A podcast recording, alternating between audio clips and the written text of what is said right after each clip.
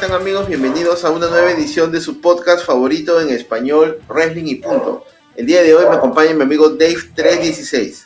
¿Qué tal JF? ¿Qué tal amigos de Wrestling y Punto? Bueno, una semana nuevamente con ustedes. Eh, la edición anterior, eh, por algunos inconvenientes, pues no estuve con, contigo JF, pero bueno, ya nos estamos reincorporando esta semana.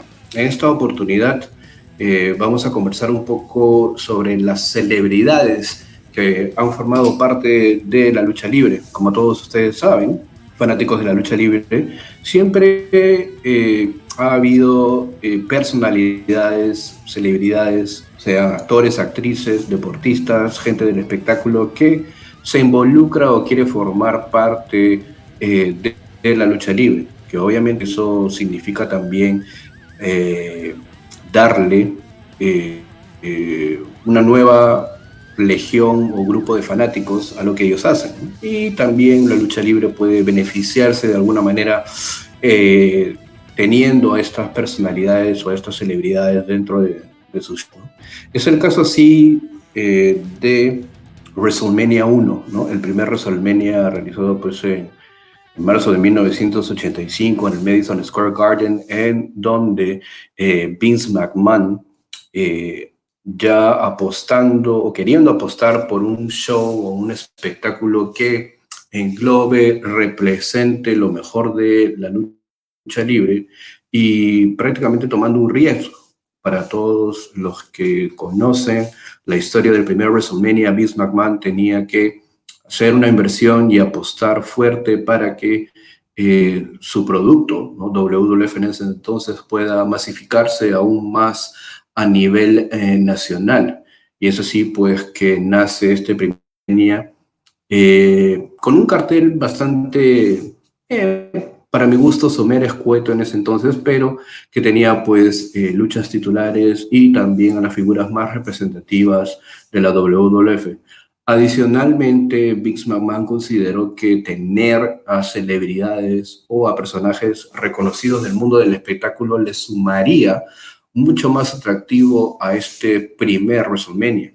Es el caso pues de la aparición de Billy Martin, gran eh, figura del baseball manager también, eh, que fungió como eh, anunciador en alguna de las luchas. También tuvimos a Liberace, este gran pianista y eh, representante de la música, ¿no? Eh, bailando pues con las Rockets, ¿no? Que era pues esta compañía pues de, de, bailarinas, ¿no? Y eh, también como parte del mundo de la música tuvimos a Cindy Lauper, que estuvo pues envuelta en una lucha entre Wendy Richter y eh, Lenani Kai. Así que eh, eh, Cindy Lauper estuvo envuelta también en este primer WrestleMania. Recordemos que Cindy Lauper ya venía pues participando del de, mundo de la WWF al formar parte de lo que se conoció como uh, The Rock and Wrestling uh, Connection. Como ya hemos mencionado en un podcast anterior, eh, Cindy Lauper contó con la presencia de Lou Albano en el videoclip de su canción Girl Just Wanna Have Fun. Entonces, pues esto hizo que eh, Cindy Lauper se involucrara mucho más eh, con la WWF. Y la cereza pues del pastel de este grupo de celebridades la puso el gran pugilista, el gran boxeador, para muchos el mejor boxeador de todos los tiempos, uh, Cassius Clay o conocido también como Muhammad Ali, como enforcer fuera de lo que es la lucha estelar. Esta lucha estelar de WrestleMania 1 que tuvo a Mr. T, otra celebridad del mundo televisivo, en ese entonces pues con su serie The A-Team o conocido en el mundo de Iberoamérica como Los Magníficos, eh, haciendo pareja con Hulk Hogan, enfrentando pues a Rowdy Roddy Piper y a Paul Orndorff, teniendo ellos en su esquina al papá de Randy Orton, a Cowboy Bob Orton. Y adicionalmente, pues a eso le sumamos a Mohamed Ali en las afueras, que también tuvo su, uh, su momento eh, de involucrarse dentro de la lucha estelar. En un momento pues, de la lucha estelar, Mohamed Ali sube al ring ¿no? y empieza pues a, a, a, a repartir algunas, algunos jabs, ¿no? Este, al aire o a querer intentar golpear a Piper o a, Orndorff. Y es así como eh, tuvimos este WrestleMania plagado de celebridades y de personalidades. Que a la póster pues hizo eh, que WrestleMania se convirtiera en un atractivo. Eh, digamos que Vince McMahon arriesgó todo en este primer WrestleMania, le fue bien, para su fortuna y para fortuna de todos los fanáticos de la lucha libre. Y este primer WrestleMania pues plantaría la semilla para el show o el espectáculo que conocemos actualmente como la vitrina de los inmortales. WrestleMania 1 o WrestleMania simplemente fue la semillita para lo que vendría después, ¿no? Hay que recordar también que eh, parte de poder eh, tener a las celebridades con nosotros es el tema de esta división especial en el Salón de la Fama. ¿Dónde están aquellas celebridades del mundo que eh, contribuyeron de alguna manera pues con la lucha libre? Ahora, yo voy a pasar a, a ver también el tema de una celebridad en la empresa TNA. Bueno, en TNA también hubo su intento, como WWF en su momento, de poder tener estrellas reconocidas. Y este ha sido el caso de una actriz estadounidense, ex modelo y concursante del programa de televisión Survivor, eh, Gina Morasca. Gina Morasca en el año 2003 ganó eh, la competencia de, de Survivor, ¿no? Y después se llevó a casa nada más y nada menos que un millón de dólares. Al consagrarse ganadora, pues eh, adquirió bastante fama y en el año 2009 trabajó para TNA, ¿no? Hizo su debut en el mundo de la lucha libre profesional el 12 de marzo de aquel año en Impact, en una entrevista tras bastidores con Mick Foley. Lo que parecía ser un debut y despedida se alargó y TNA logró un acuerdo de cinco meses. Debutó en Impact también como, a ver, la patrocinadora oficial o la patrocinadora financiera, perdón, de la entonces prestigiosa facción Main Event Mafia, donde actuó principalmente como acompañante de Kevin Nash. Kurt Angle también revelaría como parte de la historia que Morasca era quien ponía el dinero para que Main Event Mafia pueda pues tener a luchadores reconocidos en su stable, ¿no? Salvo, eh, bueno, como fue eh, Samoa Joe en su momento, ¿no? Morasca se enfeudó en su estancia con la esposa de Booker T, con Charmel, en lo que nos llevaría a una pelea entre las dos en el pay-per-view Victory Road 2009, el 19 de julio, y marcando así la única pelea que, la señorita Morasca tendría en TNA. Eh, en esa pelea, Morasca contrató los servicios de Awesome Com para su entrenamiento y derrotó pues a Charmel en 5 minutos con 49.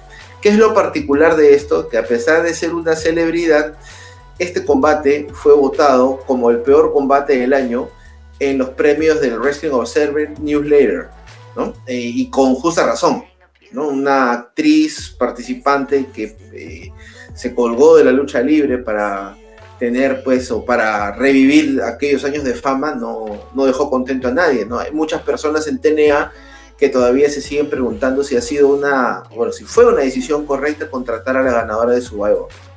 Eh, después de esa lucha, marcó su última aparición en la compañía de TNA. Ya que estamos hablando de TNA, amigo Dave, eh, hay un caso eh, que también tiene que ver con el deporte, ¿no? Tú has comentado que en WrestleMania 1 tuvimos a Mohamed Ali, eh, estrella pues del boxeo.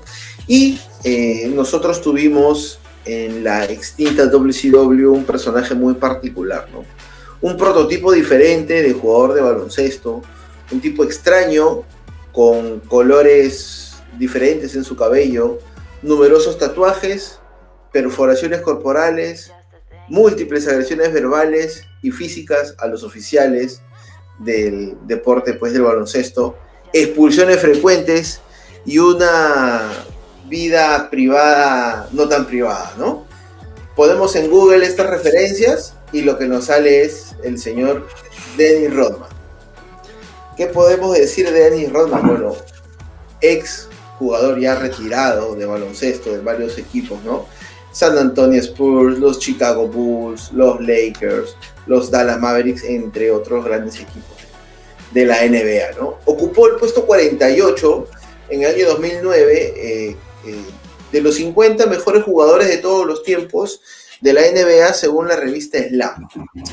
Pero Dennis Rodman eh, tuvo un primer acercamiento a la lucha libre en el año de 1995, cuando estuvo en la esquina de Hulk Hogan, cuando Hulk Hogan todavía usaba el amarillo y el rojo, en el evento Bash at the Beach de ese año, ¿no? Para apoyar a su héroe de la infancia, Hulk Hogan, que esa noche se enfrentaba a Vader en una lucha pues de jaula por el campeonato de WCW.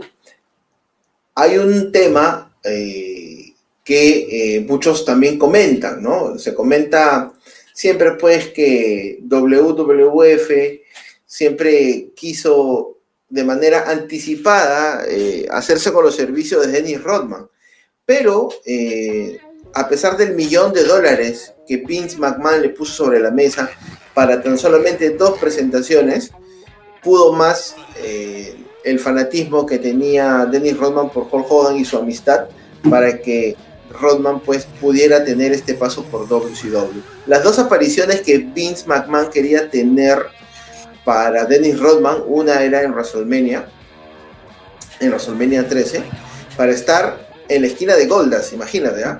y la otra en SummerSlam de ese mismo año. Pero como lo había dicho, el hombre pues es fanático de Hulk Hogan y pues quería estar al lado de su, de su héroe. Rodman es un fan de la lucha libre y vio cumplir otro de sus sueños al aparecer el 10 de marzo de 1997 en una edición de Monday Night Raw, siendo parte de la nueva orden mundial. Hollywood Hogan hizo el inicio, eh, perdón, hizo el anuncio, sin embargo no apareció en vivo, ya que fue parte de un video donde ya se le ve con los colores del blanco y el negro. En el evento Uncensored, del 16 de marzo de 1997, apareció de manera oficial con la nueva orden mundial. Su primer combate fue en el evento Bash the Beach del 13 de julio de 1997, donde se unió en una lucha de parejas a su ídolo y amigo perdón, Hollywood Hogan para eh, luchar contra Lex Luger y el gigante. Y en el evento eh, Wild el 9 de agosto de 1997, Dennis Rodman apareció, eh, bueno, siendo la referencia o la imagen a un falso Sting para poder golpear a Lex Luger con un bate de béisbol y ayudar a Hogan a ganar el campeonato mundial peso pesado de WCW. Aquí quiero hacer un paréntesis. No sé, Dave, si tú has visto este documental en Netflix que se llama The Last Dance, el último baile en español latino. Eh, no, la verdad que no, no lo he visto. No lo he visto. Este es un, una serie documental eh, deportiva centrada en la temporada 1997-98 de los Chicago Bulls de la NBA. Es una miniserie producida por ESPN eh, que fue lanzada el 19 de abril del año pasado y se encuentra pues en Netflix, ¿no?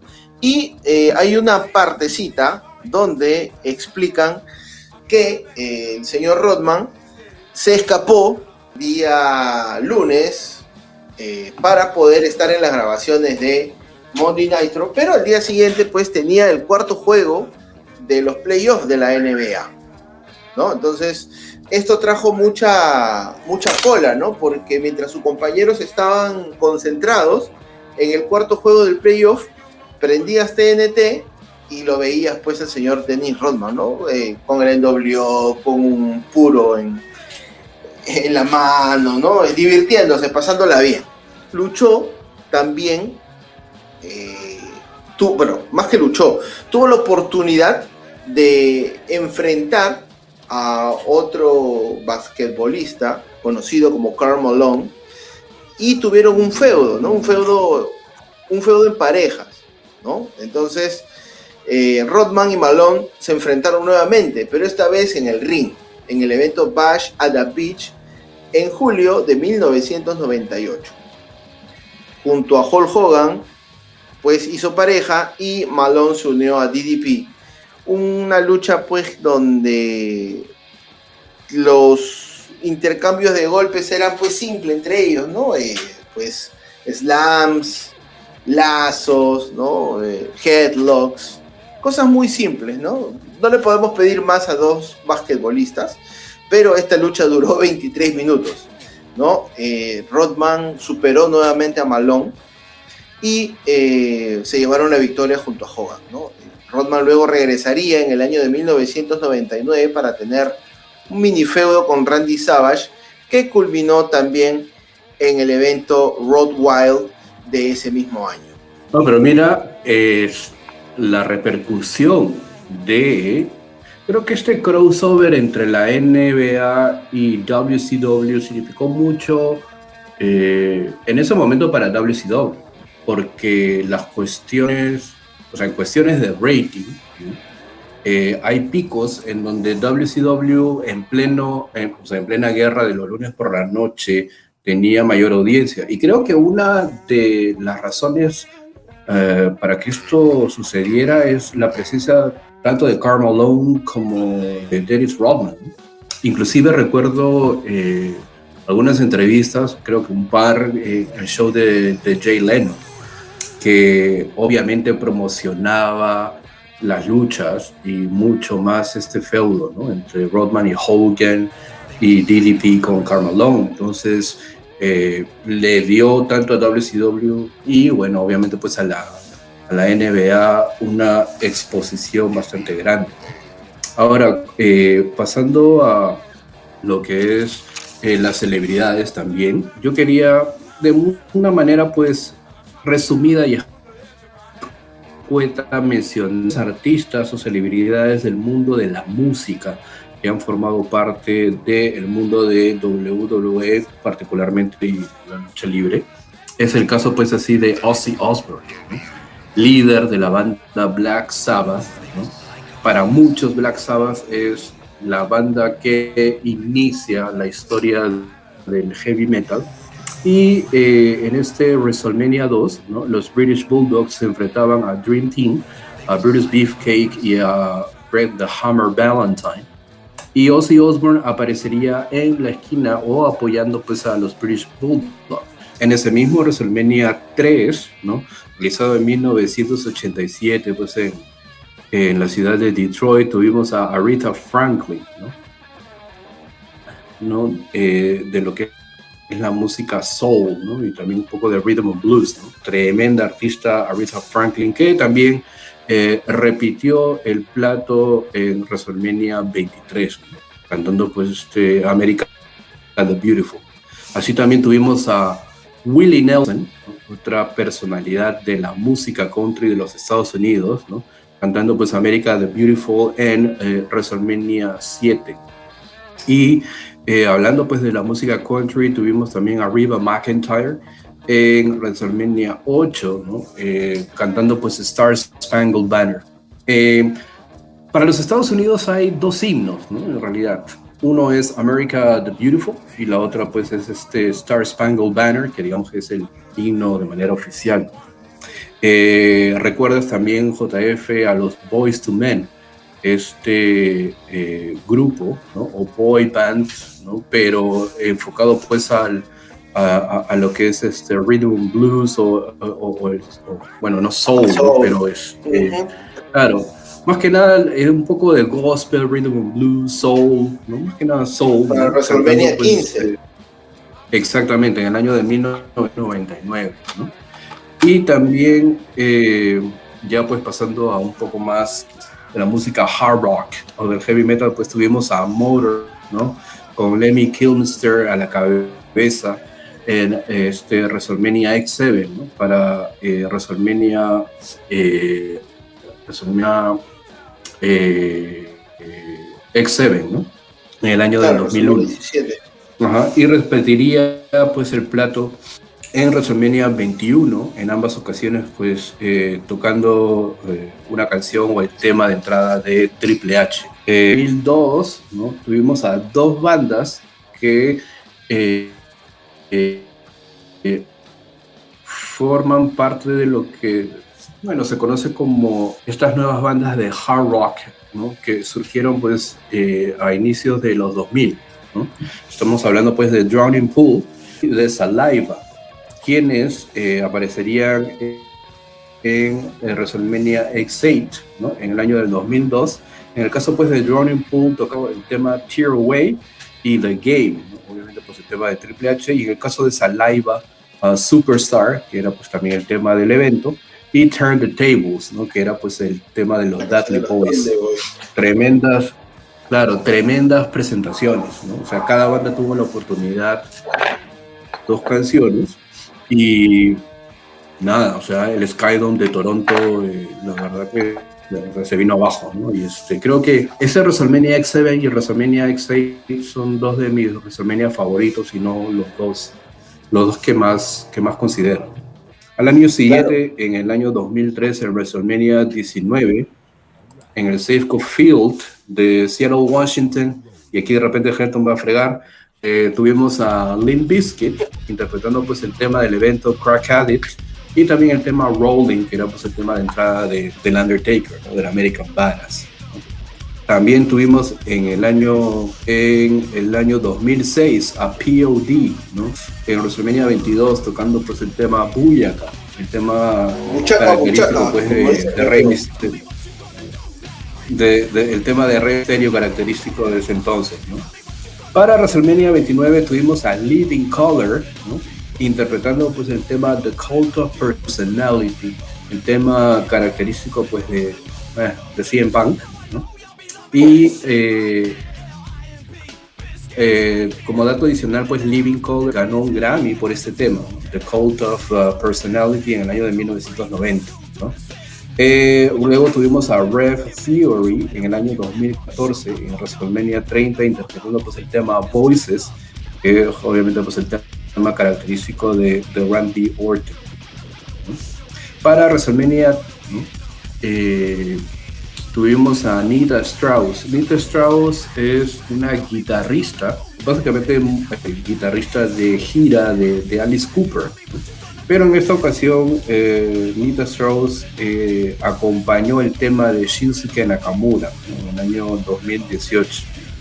Y luego también tuvimos a Joan Jett and the Black Heart en WrestleMania 35 eh, tocando pues el tema Bad Reputation, que fue pues el tema de entrada de Ronda Rousey.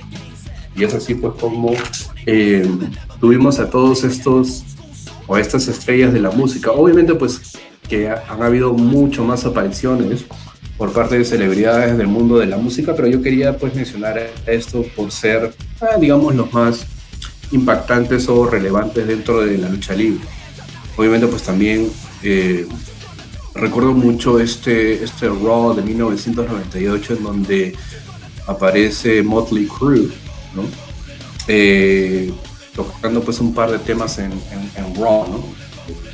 Y también pues obviamente eh, han habido otras estrellas del mundo de la música que por ahí han hecho algunas apariciones.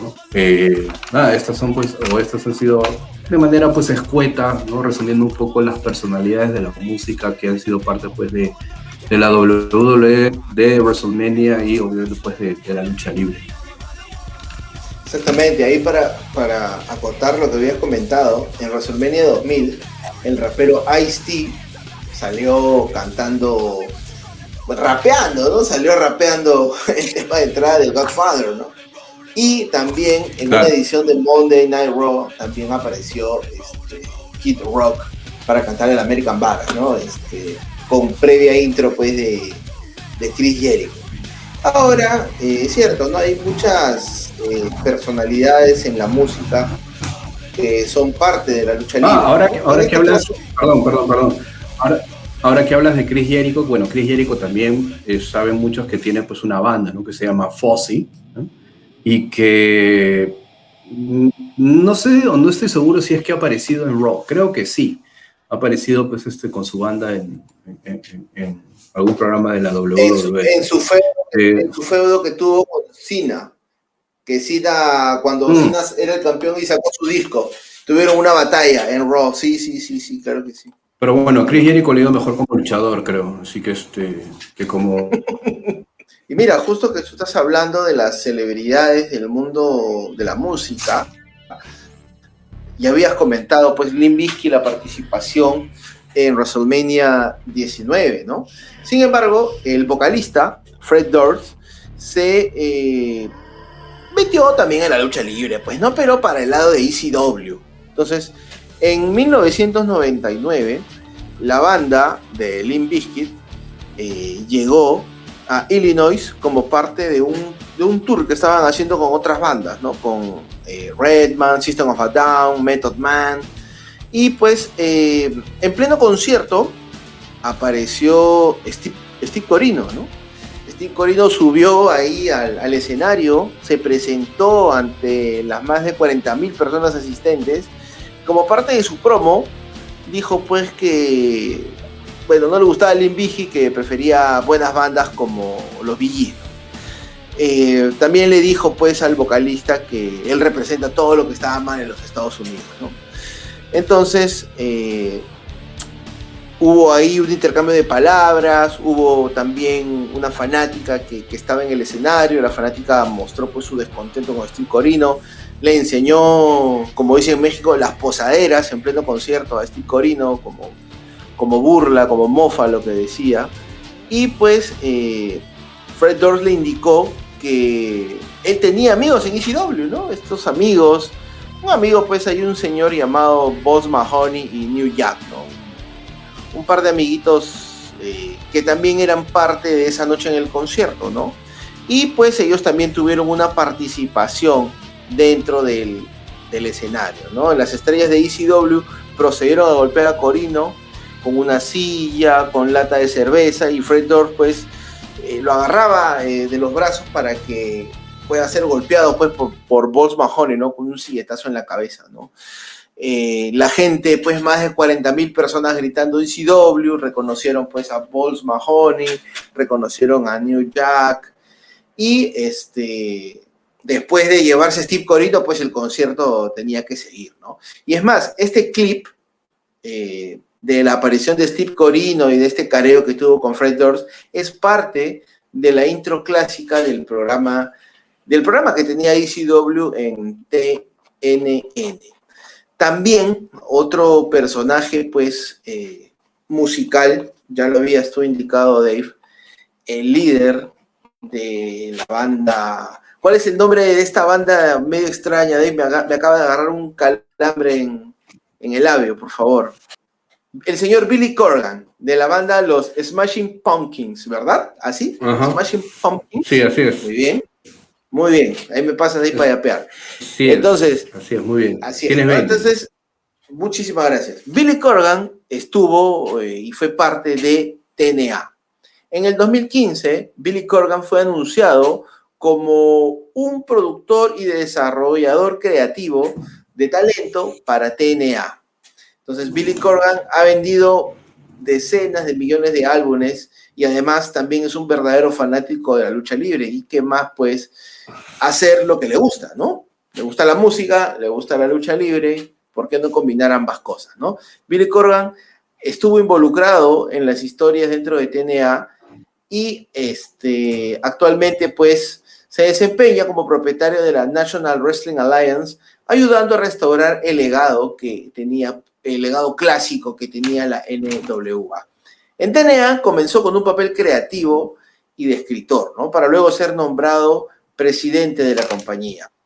Creó el Impact Grand Championship durante su breve mandato. Corgan estuvo involucrado también en una demanda que, por la cual intentó hacerse con el control al 100% de la empresa, ¿no? Afirmó que el talento, incluido él mismo, no era pagado a tiempo, lo cual pues este, conociendo a TNA, la empresa pequeña que es, no, sería muy descabellado pensar que fuera así, ¿no? A pesar de esto, perdió la demanda y se fue oficialmente de TNA. Eh, Corgan, pues, eh, de repente pudo haber sido la última oportunidad de TNA, su última esperanza para que la compañía destaque sobre las otras, ¿no? Pero lamentablemente no. Lamentablemente no fue así, amigo Dave. Y ahora que lo mencionas, pues siendo uno de los apoderados de la National Wrestling Alliance, eh, muestra mucho del de grado de fanatismo pues, que tiene Billy Corgan por la industria de la lucha libre. Ahora, yo quería mencionar a figuras o algunas figuras del deporte que también saltaron esta barrera hacia el mundo de la lucha libre. Eh, caso concreto de algunos deportistas que fueron parte pues, de las historias de eh, la WWE. En primer lugar, pues, cómo no recordar a Iron Mike Tyson. Uh, para muchos eh, es conocido que Iron Mike es eh, uno de los campeones más jóvenes de peso completo del deporte del pugilismo, ¿no? del boxeo. Y a Vince McMahon no se le ocurrió pues mejor idea que para promocionar es WrestleMania 14 contar con la presencia de Iron Mike Tyson. Eh, todos recuerdan eh, la aparición de Iron Mike en el Royal Rumble de 1998, ¿no? en enero del 98 en donde se ve a Mike Tyson eh, apoyando eh, a Stone Cold Steve Austin. Finalmente, pues Stone Cold gana este Royal Rumble de 1998 y al día siguiente en Raw, Iron Mike Tyson haría una aparición, ¿no? En donde eh, Vince McMahon estaba pues a punto, o primero pues anuncia pues la presencia de Mike Tyson, quien se encontraba tras bastidores eh, conversando con talento y con luchadores de WWF. Es así que Vince McMahon eh, presenta a Iron Mike Tyson y este se acerca al cuadrilátero y en los momentos en que eh, Vince McMahon iba a hacer un anuncio importante, pues suena la música de Stone Cold y se arma pues la grande. The big announcement and the announcement is that on March 29 at WrestleMania in this very ring. Yeah. Iron Mike Tyson. Well,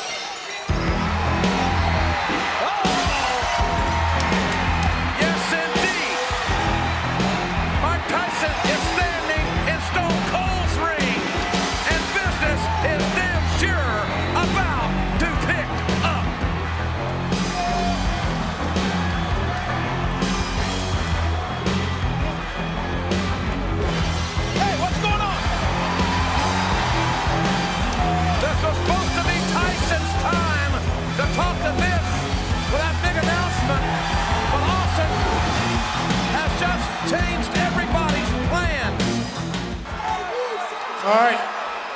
Mr. Austin, why are you here? Because I'm sick and tired of seeing Mike Tyson. He comes in, he's shaking everybody's hands, making friends with all the WWF superstars, and it's made me so damn sick I've been in the back throwing up. Yeah, me too. I ain't gonna shake your damn hand because I ain't out here to make friends with you. Mike, I, shut up. I respect I respect what you've done in the boxing world.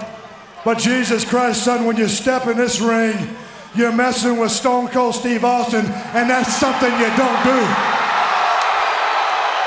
Yeah, you're on a different planet now. Let me make it short and sweet. What I'm telling you is I want a piece of Mike Tyson's ass. Whoa! Shut up.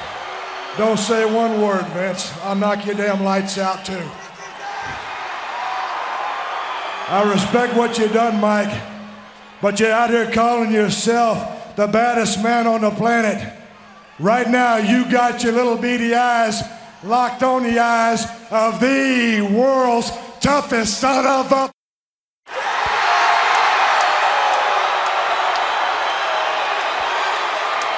I could beat you any day of the week, twice on Sunday.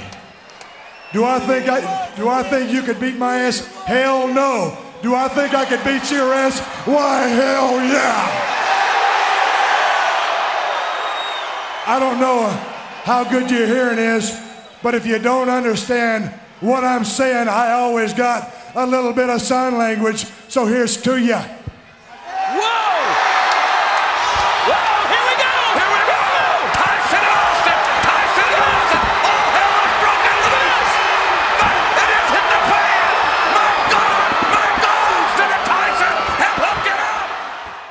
Esta confrontación entre Iron Mike Tyson y Stone Cold Steve Austin fue noticia en muchos, en varios medios de comunicación como USA Today, NBC eh, y en todas las cadenas de noticias, en donde eh, el boxeador eh, Mike Tyson iba a formar parte pues, de WrestleMania 14. Y es así que llegamos pues a Boston, al Fleet Center, en el año de 1998 para WrestleMania 14, en donde Mike Tyson ya había mostrado eh, simpatía ¿no? y una alianza con DJ Shawn Michaels y con China.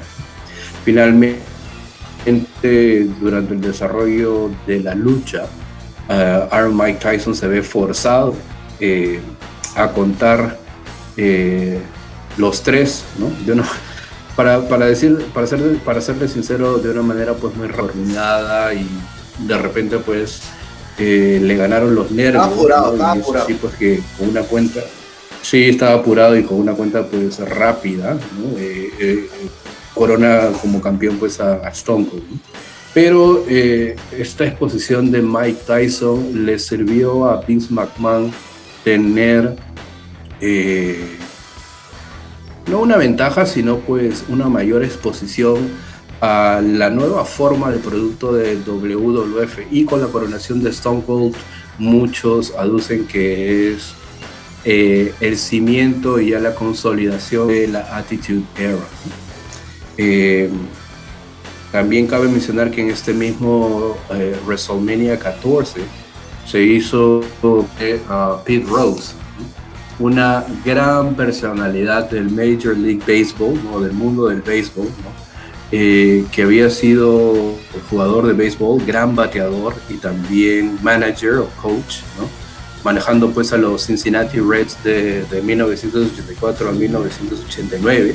Tenía pues un gran récord eh, de bateo y también obviamente pues tenía varios eh, Major League Baseball, títulos de la Major League Baseball, ¿no?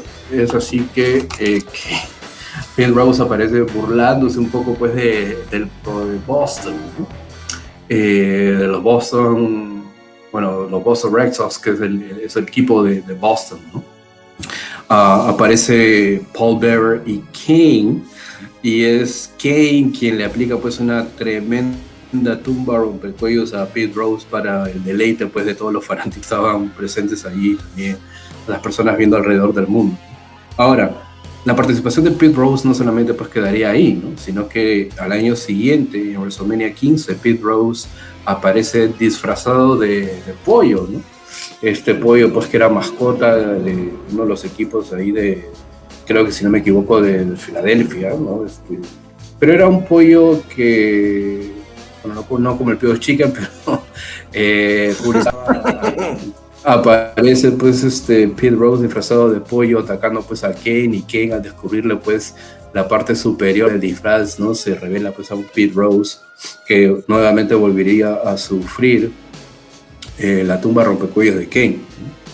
Eh, contento con eso, ¿no? Al año siguiente, en WrestleMania 2000, eh, aparecería también en escena de otro pollo. Y Kane creería pues que se trataba de Pete Rose.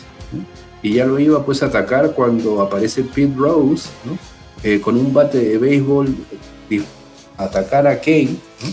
Pero recibiría pues un castigo doble, ¿no? no solamente pues sería atacado por Kane, sino también recibiría el Sting Face eh, de Rikishi. Entonces Pete Rose es una de las personalidades deportivas que formó parte después de la WWF durante tres años, durante tres WrestleMania seguidos. Y esto pues también creo que le valió su inducción al Salón de la Fama en el año 2004. Eh, también como personalidades eh, del deporte que se sumaron a la WWE tenemos que contar pues a Floyd Money Mayweather ¿no? en WrestleMania 24 teniendo pues una lucha contra el Big Show. Algo que también eh, hizo Shaquille O'Neal en WrestleMania 32, eh, participando, formando parte del Andre the Giant Memorial Battle Royal. Y también pues tuvo algunas apariciones, una, una aparición de, Shaquille O'Neal en Raw, ¿no? pues, al, al, Big Show particularmente. Entonces, estas cuatro personalidades, ¿no? Mike Tyson, Pete Rose, Floyd Money Mayweather y Shaquille O'Neal creo que son las más eh, vistosas o representativas pues, de los deportes en la WWE. Es correcto, ¿no? Eh, las celebridades del deporte eh, siempre presentes, ¿no? Y hablando pues de la, del deporte, Adam Pacman Jones en TNA. Un año complicado, el 2007 para, para Pac-Man, por sus acciones y de hecho, ya que era un reincidente, se ha convertido, bueno, se convirtió en ese momento en el primer jugador de la, de la, NFL en ser suspendido por una infracción fuera del campo, que no era por abuso de sustancias. Lo suspendieron por un año de la NFL debido a un altercado este, con un stripper, al estar asociado también con un traficante de, de sustancias prohibidas y también viéndose involucrado hasta en un tiroteo. El 6 de agosto del año 2007, TNA confirmó a través de su página web que tenía un acuerdo con, el, con este pues, jugador de la NFL, ¿no? eh, de jugador de los Tennessee Titans, Pac-Man Jones, ¿no? el, popular Pac-Man Jones. En una entrevista, eh, también Jeff Jarrett eh, indicó que se sentían en TNA muy contentos de tener una persona, pues como un deportista como Adam Jones. O sea, siempre lo vendieron como, como un deportista, ¿no? Cuando le se dio la oportunidad de entrevistar a Pac-Man Jones, él dijo de que estaba muy emocionado de luchar y que quería pues orientarse más a la división tag ¿no? Sin embargo, la primera batalla que tuvo que, que luchar este, Pac-Man Jones para poder estar en TNA fue en los tribunales, ya que los Tennessee Titans eran dueños de su, de su nombre y de su imagen y querían que eh, parte de las regalías que, que, dejara pues la imagen vayan para los dueños, ¿no? Sin embargo, obtuvieron una medida donde, eh, ok, vamos a dejarte participar en, en TNA, pero este, no vas a poder tener este, un contacto físico y tampoco pues, como sabrán nuestros fanáticos de la lucha libre, eh, no estaban permitidos para Pac-Man Jones los golpes con objetos foráneos, llámese sillas, mesas, escaleras, palos de kendo, bates y todo lo que se nos pueda ocurrir, ¿no? Eh, su primer aliado fue eh, The True Killings, Ron The True Killings, y lograron hacer un equipo, ¿no? un equipo, el Team Pac-Man, que eh, curiosamente eh, derrotaron en eh, un evento de TNA en No Surrender 2007, perdón, en Bound for Glory, en Bound for Glory, en la primera lucha, en el opening match del pay-per-view, se consagraron campeones en pareja. ¿Y a quienes derrotaron? Nada más y nada menos que a Sting y a Kurt Angle. Luego, pues, eh, ante el impedimento de Pac-Man Jones de poder recibir golpes, de poder tener una, una acción física en el ring, eh, los creativos de TNA nos dieron la oportunidad de conocer pues a un joven a un joven debutante ¿no? en TNA que luego pues sería parte de la WWE estamos hablando pues del señor eh, Consequence Creed ¿no? ¿cómo es Dave por favor? Consequence Consequence Consequences Creed. Consecuencias Creed Consequences Creed. Consequences Creed ya. Ok, que termina siendo pues Xavier Woods en WWE, ¿no? Formaron este, bueno, complementó el team, el team Pac-Man y pues utilizaron esta regla conocida como la Freebird Rule, ¿no? Donde cualquier integrante del grupo puede defender los, los campeonatos, ¿no?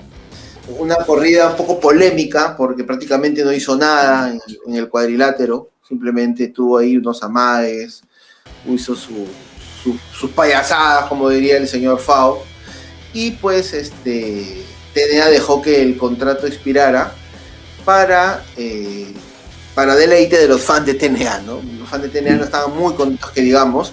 Y es más, imagínate Dave que Pac-Man firmó el contrato de TNA por fechas. ¿Ya? Por fechas, por apariciones. Aproximadamente 250 mil dólares por cada aparición saca tu línea. 250 mil dólares por no hacer nada. Provecho. ¿Te gustaría un trabajito así? Por favor. A quien San Pedro se lo dio, no, es, no. a quien Dios se lo dio, San Pedro se lo bendiga. Así es. Estoy confundiendo los, los, refranes acá. No, pero por favor, por favor. Por favor, esa es otra, esa es otra. Esa es otra. Ahora también, eh, no muy lejos de, del deporte, tenemos pues a otros implicados también dentro de WWE. No sé si te acuerdas que Wayne Rooney estuvo en una edición de Monday Night Raw en Inglaterra, que tuvo un altercado pues con, con eh, Wade Barrett. El señor Rooney, el delantero pues del Manchester United, se hizo presente ahí este, para darle una, una bofetada pues a, a, a Wade Barrett, que estaba pues en el ring, en el ring ahí provocando a, a este señor. ¿Tenemos algo más que comentar, Dave? Porque todavía quedan ahí un par de. No, y ahora estás mencionando, o que estamos mencionando, pues a personalidades del deporte, ¿no? Este, se me pasaba el gran José Mourinho, ¿no? que el 23 de abril del 2007, justo cuando José Mourinho pues era técnico de, del Chelsea y estaba pues a puertas de enfrentarse al Liverpool por las semifinales de la Champions League de ese año, ¿no? Eh, tuvo un enfrentamiento con Shane McMahon en este Raw también que se desarrolló en, Londres. Hay una, un hecho también, ya fuera del deporte, ya que tiene que ver con, con artistas de Hollywood. ¿no? Eh, uno importante, un hecho importante que también es, uno de los clavos en el ataúd de WCW, estoy hablando pues del señor David Arquette. ¿Quién es David Arquette? Bueno, simplemente es un actor, ¿no? Un actor que ganó el campeonato mundial peso pesado de WCW como parte de una estrategia publicitaria para promocionar la película Ready to Rumble, donde pues David Arquette tenía el papel protagonista. Hasta el día de hoy, eh, en cada entrevista que tiene la oportunidad de declarar David Arquette, señala este, que es, fue un momento que no debió de ocurrir. Un momento que puso a WCW pues entre las cuerdas, ¿no? Hay que recordar que David Arquette tuvo una primera aparición el 12 de abril del año 2000 en el programa Thunder, sentado pues eh, como parte de la multitud que eh, veía el programa, ¿no? Antes de poder tener una confrontación con Eric Bischoff y el stable que tenía en ese momento. ¿no? Formó una pequeña alianza con Chris Canyon y también con Diamond Dallas Page. ¿no? Eh, tuvo una primera lucha eh, también que se dio en, Thunder, ¿no? en un combate en parejas, que era Eric Bischoff y Jeff Jarrett eh, contra DDP y el señor David Arquette, ¿no? con una estipulación este, un poco extraña quien cubría, bueno, a ver, ¿cómo, lo podemos decir? Una estipulación donde el hombre que tuviera eh, el pin, o sea, quien, a quien cubriese, eh, ganaría el campeonato máximo. ¿Qué pasó? David Arquette eh, hizo una lanza este, a Eric Bischoff y este, se llevó el campeonato mundial peso pesado. O sea, ese mismo campeonato que levantó Ric Flair, que levantó Sting, que levantó Booker T, que, levantó, que levantó Hulk Hogan, bueno, lo tuvo el actor David Arquette, ¿no? David Arquette mantuvo el título durante 12 días, hasta el pay-per-view Slamboree el 7 de mayo del año 2000, cuando eh, tenía que defenderlo contra Jeff Jarrett y DDP en una triple amenaza.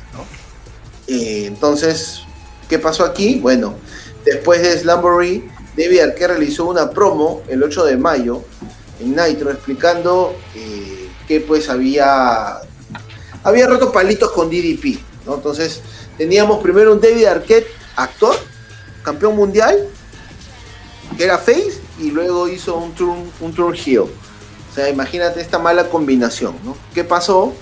Pues WCW, los ratings pues no, no acompañaban esta, este esta historia. No es una historia lamentable porque eh, se utilizó un campeonato para promocionar una película, una película donde habían pues habían luchadores de WCW, estaba pues este Goldberg, DDP, Sting, el anunciador Michael Buffer, Rey Mysterio, eh, Kurt Hennig, Billy Kidman, Sid Vicious, Saturn. O sea, una película pues basada en, en lucha libre, ¿no? Y es más, ¿no? Vince Russo fue quien ejecutó esta idea. Y te voy a contar algo así que, que escuché en, el, en un podcast. Vince Russo decía, yo escribía los shows, estaban listos, estaban bien. El equipo creativo invitó a David Arquette y a DDP para que puedan leer pues lo que se había escrito, ¿no? Tuvieron una reunión de producción y, no y Vince Russo dice que no recuerda cuál era el final del combate, pero eh, David Arquette no tenía una relevancia. Entonces cuando escribió el show, no supuso que eh, David Arquette iba a ganar el campeonato, ni siquiera lo había pasado por la cabeza. Entonces se volvieron a tener una reunión con producción y presentaron el show entero. Nuevamente él dice, ¿no? No recuerdo cuál iba a ser el final de la lucha, ¿no? Pero David Arquette no estaba supuesto a ganar el título. Hasta que por ahí, cuando la reunión terminó, Tony Schiavone, que ahora es comentarista de All Elite Wrestling, se acercó a él y le dijo, oye, quiero decirte algo. ¿Y si David Arquette gana el campeonato mundial de WCW? Entonces, ¿no? Tenemos esa pregunta, ¿no? ¿Y qué pasa si? ¿Y qué pasó? ¿Qué pasó? Bueno, los ratings no acompañaron, WCW murió y este el título fue fue mal utilizado, ¿no? Fue, fue humillado, pienso yo, todo el legado de, del campeonato máximo de WCW. Eh, pero pues este la película se llegó a promocionar. No sé si has tenido la oportunidad de ver esta película, Dave. Yo sí la he visto, es malísima. Malísima, malísima de, principio a fin. No, sí, no, es, sí, no, es muy mal, es muy mal. No, malísima, malísima. Y, peor, pues, este, tener a, a, un actor, ¿no? O sea, yo creo que los fans de la lucha libre podemos tolerar ciertas cosas. ¿ya? Podemos tolerar que de repente venga un foráneo. Bad Bunny. De repente venga Bad Bunny. Eh, y ahí quería llegar. Y ahí quería llegar. Vamos a hablar primero de los foráneos, como David Arquette, ¿no? que es un actor, que no es un fan de la lucha libre, pero utilizó a la lucha libre para promocionar una película. Tú, teníamos también a la señorita Morasca, que pues pasó de moda y simplemente quiso utilizar el trampolín de TNA para poder este para que la gente hable de ella, ¿no?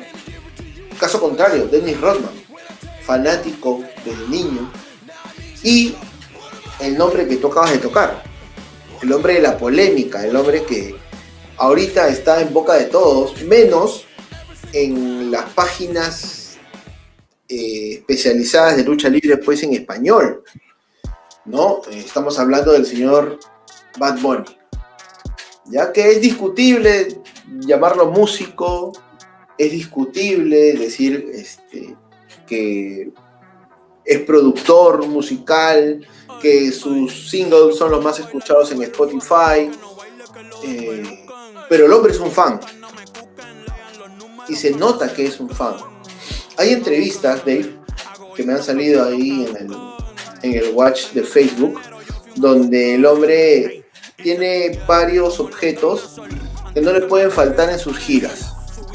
Y uno de ellos es los títulos. ¿Por qué? Porque él admira, a, él admira a los luchadores y con los títulos él se siente un campeón. Y al sentirse un campeón siente que nadie lo puede derrotar en lo que haga. Y eso es lo que ha hecho que Bad Bunny, por algún lado de los fans, digan, no, que su música es una basura, que es una porquería. Pero hay otro que dice, oye, el hombre está viviendo el sueño. O sea, yo, como lo dije en el podcast anterior, yo pienso, es mi punto de vista, que WWE se está aprovechando de Bad Bunny. Yo pienso eso. Ahora, no te voy a pedir una opinión musical de Bad Bunny, Eh, pero, pero sí, a ver si de repente discrepas conmigo, de repente piensan lo mismo, que el hombre es un fan y el hombre está dando todo lo que puede. Sin detenernos mucho en, en Bad Bunny, este, para serte sincero, este, no necesito ni siquiera escuchar su música para saber que no va con mis gustos musicales y Claro, obviamente eh, consume este, su tipo de música, ¿no? Es hace tiempos, ¿no? Pero para, ni- para alarma su este, música, particularmente sin palabras, sin palabras. para alarma, ¿no? Pero es obviamente ah, la W, sí, no, pero lo que es en realidad, o sea, hay una masa, ¿no? Hay una masa que con música y que le gusta, entonces obviamente ligar esa masa para que se enganche con otro producto que es WWE, obviamente es entendible, ¿no? Ahora podemos pues obviamente de- debatir y concurrir que su música pues este, no es del agrado de todos, WWE está capitalizando esa figura, si el señor pues este, es popular, ¿no? Este, o sea, eh, en su momento pues cosas populares también mm, no fueron pues de todo positivas, pero nada, si está ahí y WWE quiere aprovechar su imagen y su figura pues para incrementar un poco más el volumen en la masa, bueno, bienvenido sea, no hay que entenderlo así nada más. Para captar al fan casual. Ya, el ¿no? hecho que te casual. Sí, claro. Sí, claro, ¿no? Pero, y esto también nos lleva a la discusión de el spot o el lugar que luchadores con muchos años de trabajo, con muchos años de recorrido dentro de la lucha libre buscan para tener cierto protagonismo, ya sea pues en un Royal Rumble, en Elimination WrestleMania. Ven sus oportunidades mermadas y afectadas por este tipo de, de cosas. Pero bueno, yo no soy eh, Booker, no soy dueño de WWE, ni tampoco estoy detrás de las decisiones, solo observo esto o observamos esto como simples fanáticos inmortales, ¿no? Bueno, yo quería continuar el repaso pues de, de las celebridades dentro de la WWE y a mencionar ahora algunos actores, pues, eh, 95, ¿no? Baywatch era bastante sintonizada por la cadena NBC, en donde pues eh, para de repente los que tienen menos de 25 años, eh, que mostraba los avatares eh, de un grupo de salvavidas en eh, Los Ángeles, en California. Y como parte pues del elenco estaban pues eh, dos actrices, Pamela Anderson y Jenny McCarthy, actrices guapas, simpáticas. Y Pamela Anderson y Jenny McCarthy formaron parte pues de, primero Pamela Anderson en el Royal Rumble de 1995 y como ya hemos dicho en podcasts anteriores que iba a acompañar a iba a acompañar pues al retador número uno al título de WWE en ese año, ¿no? o al ganador pues en todo caso del Royal Rumble, que en este caso terminó siendo Shawn Michaels. Y bueno, de la misma manera tuvimos también a Bart Reynolds, eh, este actor también famoso, eh, formando parte de WrestleMania 10. Hablando pues también de actores, hay que mencionar obviamente la presencia de Arnold Schwarzenegger en el mundo de WWE. ¿no?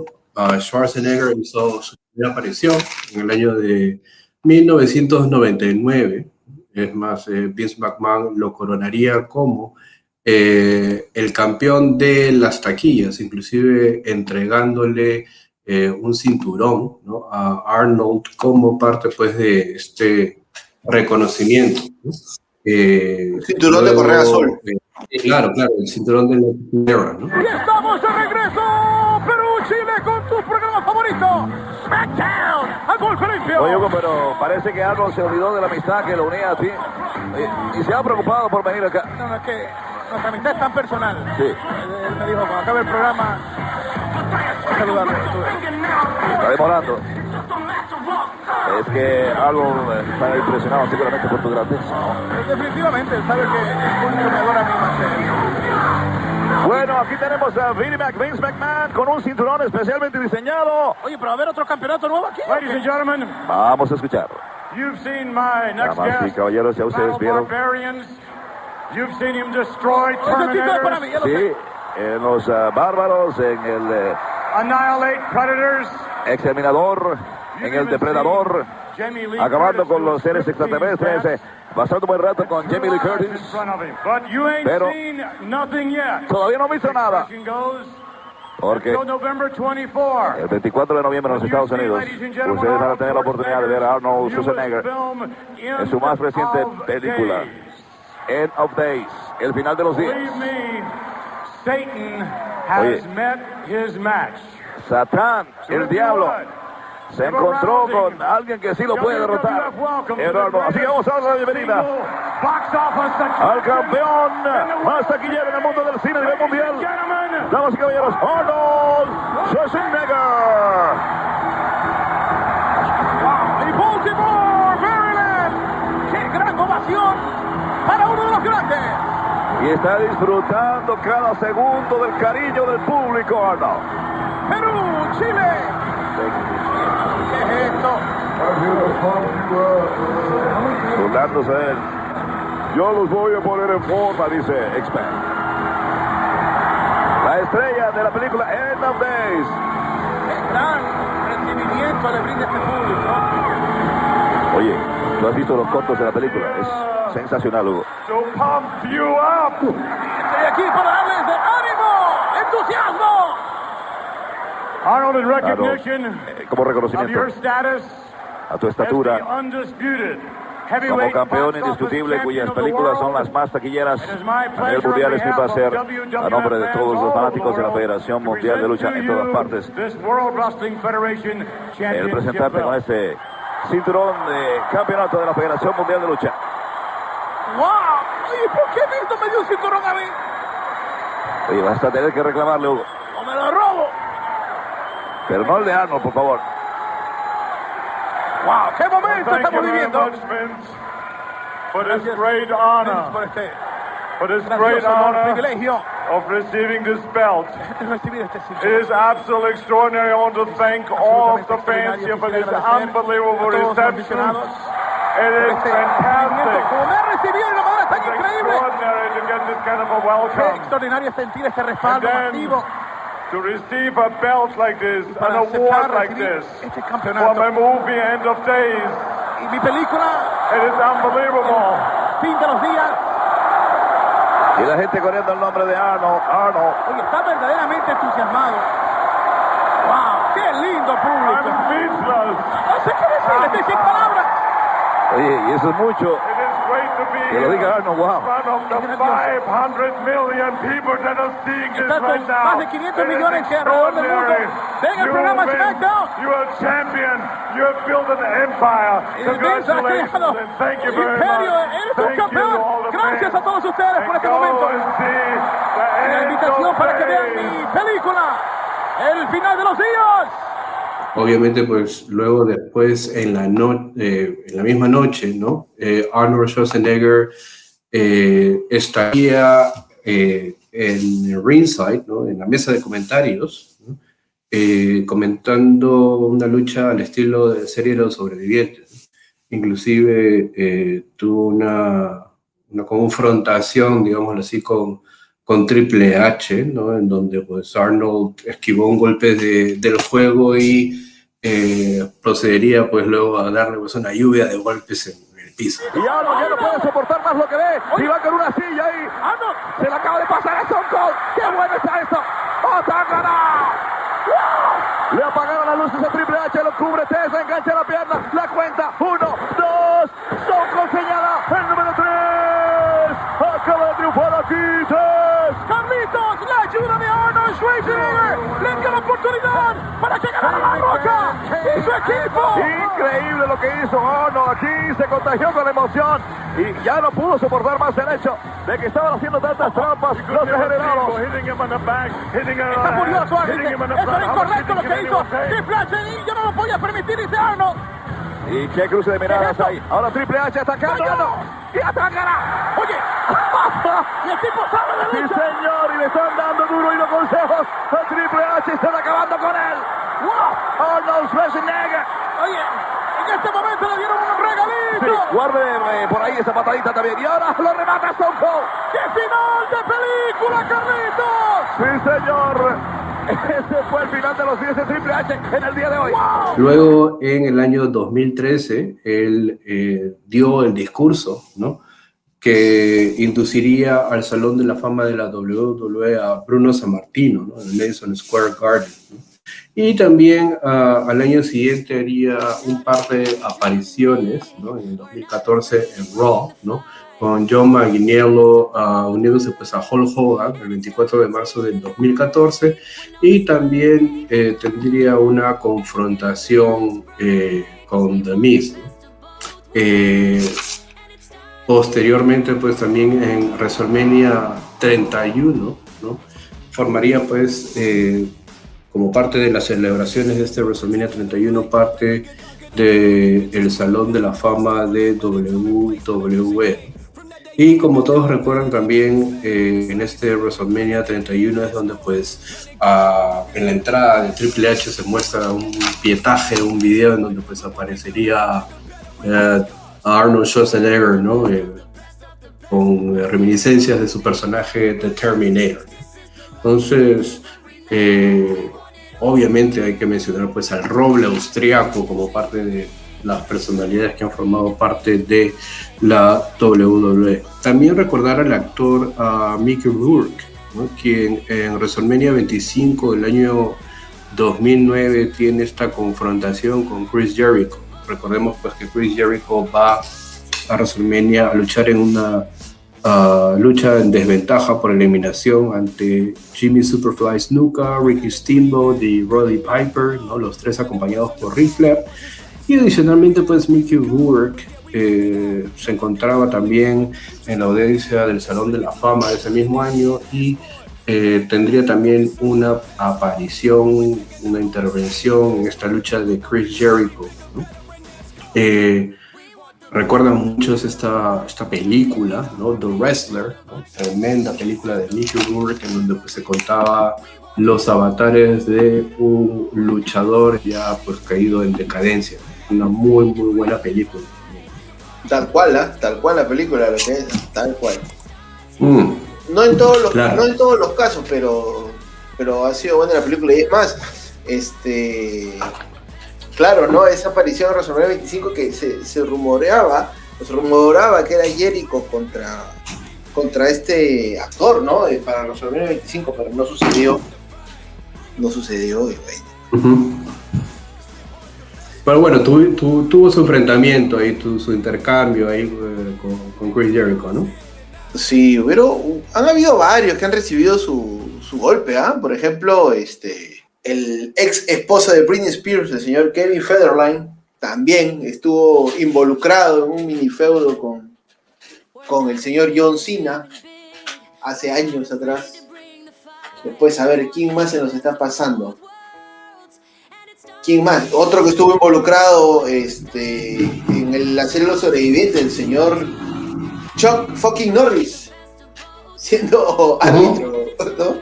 Chuck Norris. Claro, claro.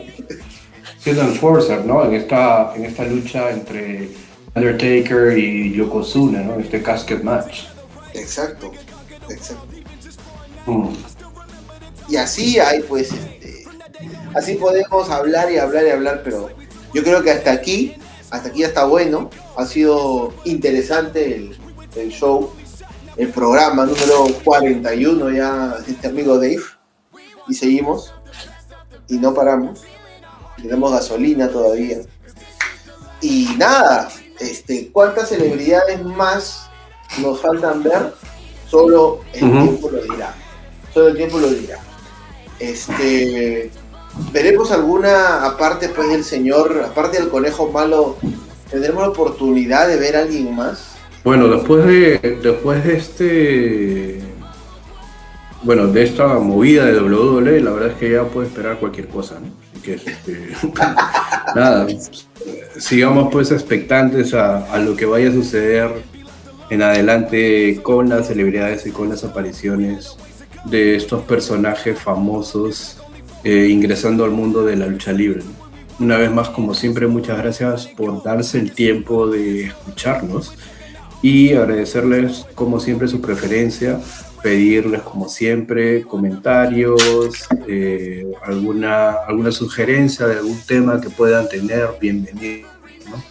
Y como siempre agradeciéndoles el apoyo a Wrestling y Punto. Sí, agradecer siempre la oportunidad que nos dejen ingresar a su, a su vida, a su día a día. Este, los tiempos siguen difíciles. Nada, agradecerles siempre el cariño, la buena onda, agradecerles que nos dejen entrar un jueves más a su, vida, que puedan compartir el podcast, que puedan seguir comentando, que nos dejen sus sugerencias. Siempre, siempre tenemos oídos, siempre, siempre los leemos, siempre respondemos. Prometemos estar más activos en las redes. Nos hemos quedado un poquito, pero siempre, con el, siempre cada jueves estaremos aquí. Eso es lo importante. Siempre cada jueves tenemos un tema nuevo, tenemos la oportunidad de llegar a ustedes. Y nada, Dave, no sé si hay algo más que decir. Eh, nada, como siempre, reiterando que se cuiden. Los tiempos pues siguen difíciles. En la medida de lo posible, como siempre, ¿no? Tocar, eh, o digamos, toca ser responsables, cuidarse, seguir protocolos, cuidar a los nuestros también.